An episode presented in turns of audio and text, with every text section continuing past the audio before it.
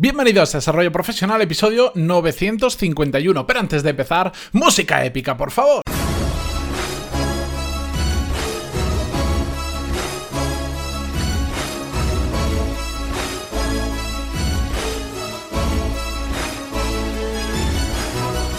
Buenos días a todos, bienvenidos. Yo soy Matías Pantaloni y esto es Desarrollo Profesional, el podcast donde hablamos sobre todas las técnicas, habilidades, estrategias y trucos necesarios para mejorar cada día en nuestro trabajo.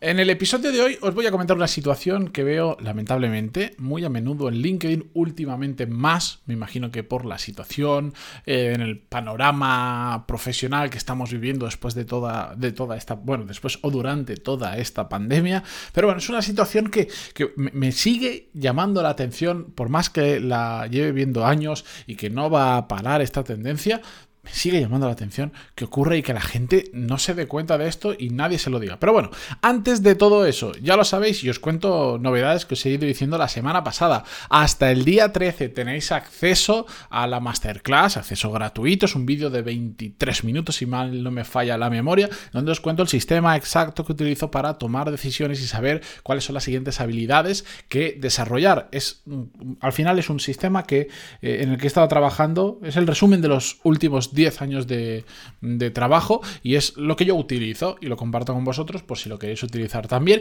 Y además es una forma de que veáis parte del contenido que vemos en Core Skill y aquí pues hilo con la segunda noticia, que es que ya sabéis que desde el 1 de septiembre hasta el 24 de septiembre como máximo están abiertas las plazas para la tercera edición del programa Core Skills.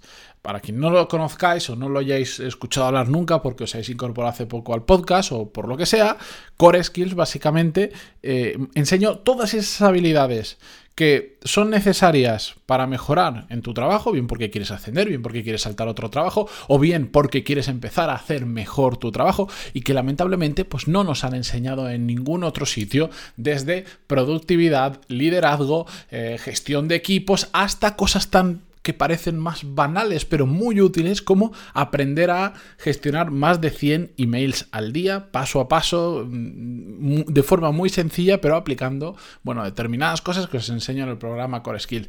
De eso hasta tenemos módulo de marca profesional, incluso de, sobre LinkedIn, que justo además el otro día una persona me, me, escribió y me decía, me ha encantado el módulo de LinkedIn y voy a empezar a meterle caña porque lo estoy infrautilizando. Y con esto, bueno, recordad, tenéis 50 plazas y hasta el día 24 de septiembre como máximo están abiertas. Ahora sí, con esto enlazo al tema que os hablaba hoy.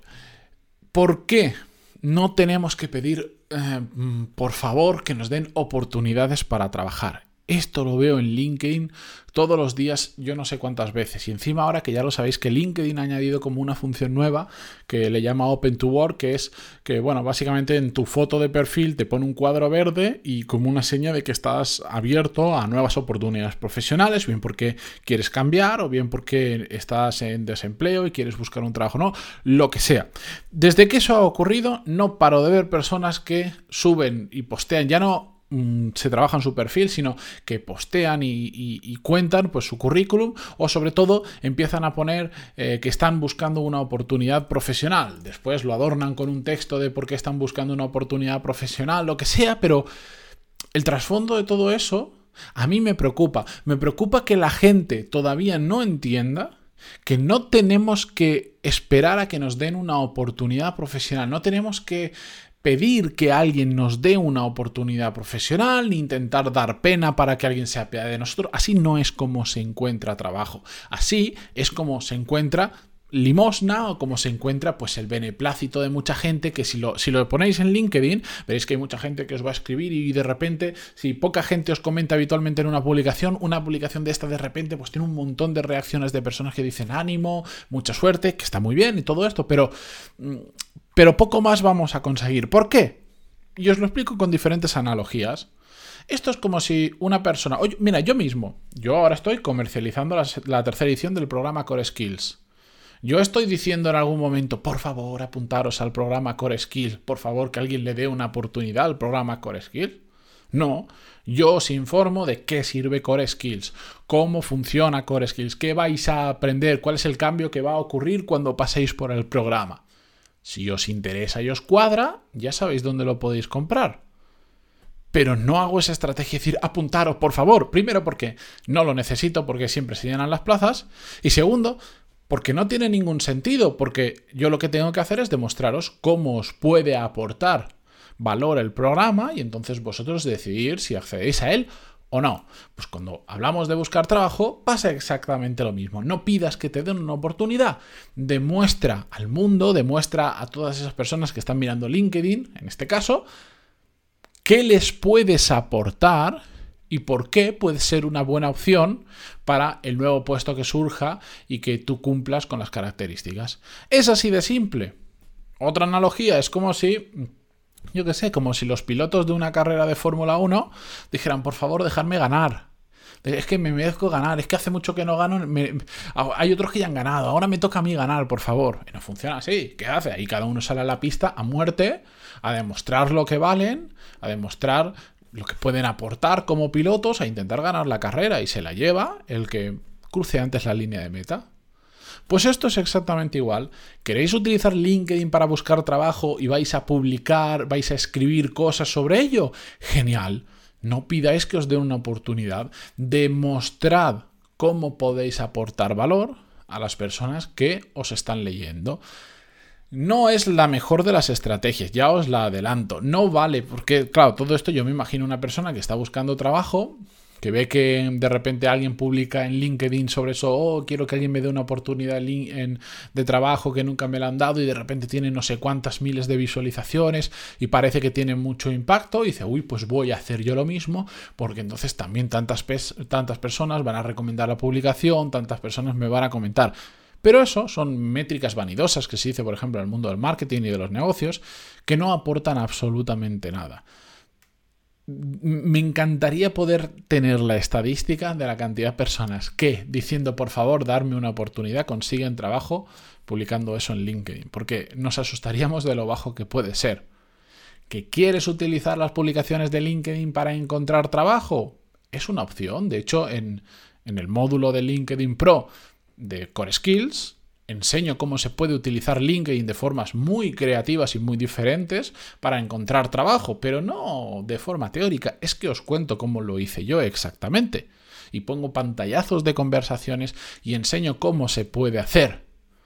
A los que ya habéis pasado por ahí, a los que ya lo habéis visto, sabréis que mi estrategia es toda la contraria, es encontrar empresas o personas a las que yo puedo aportar valor con mi experiencia, con mis conocimientos, con mi capacidad, con mi actitud y convencerles de por qué puedo ser...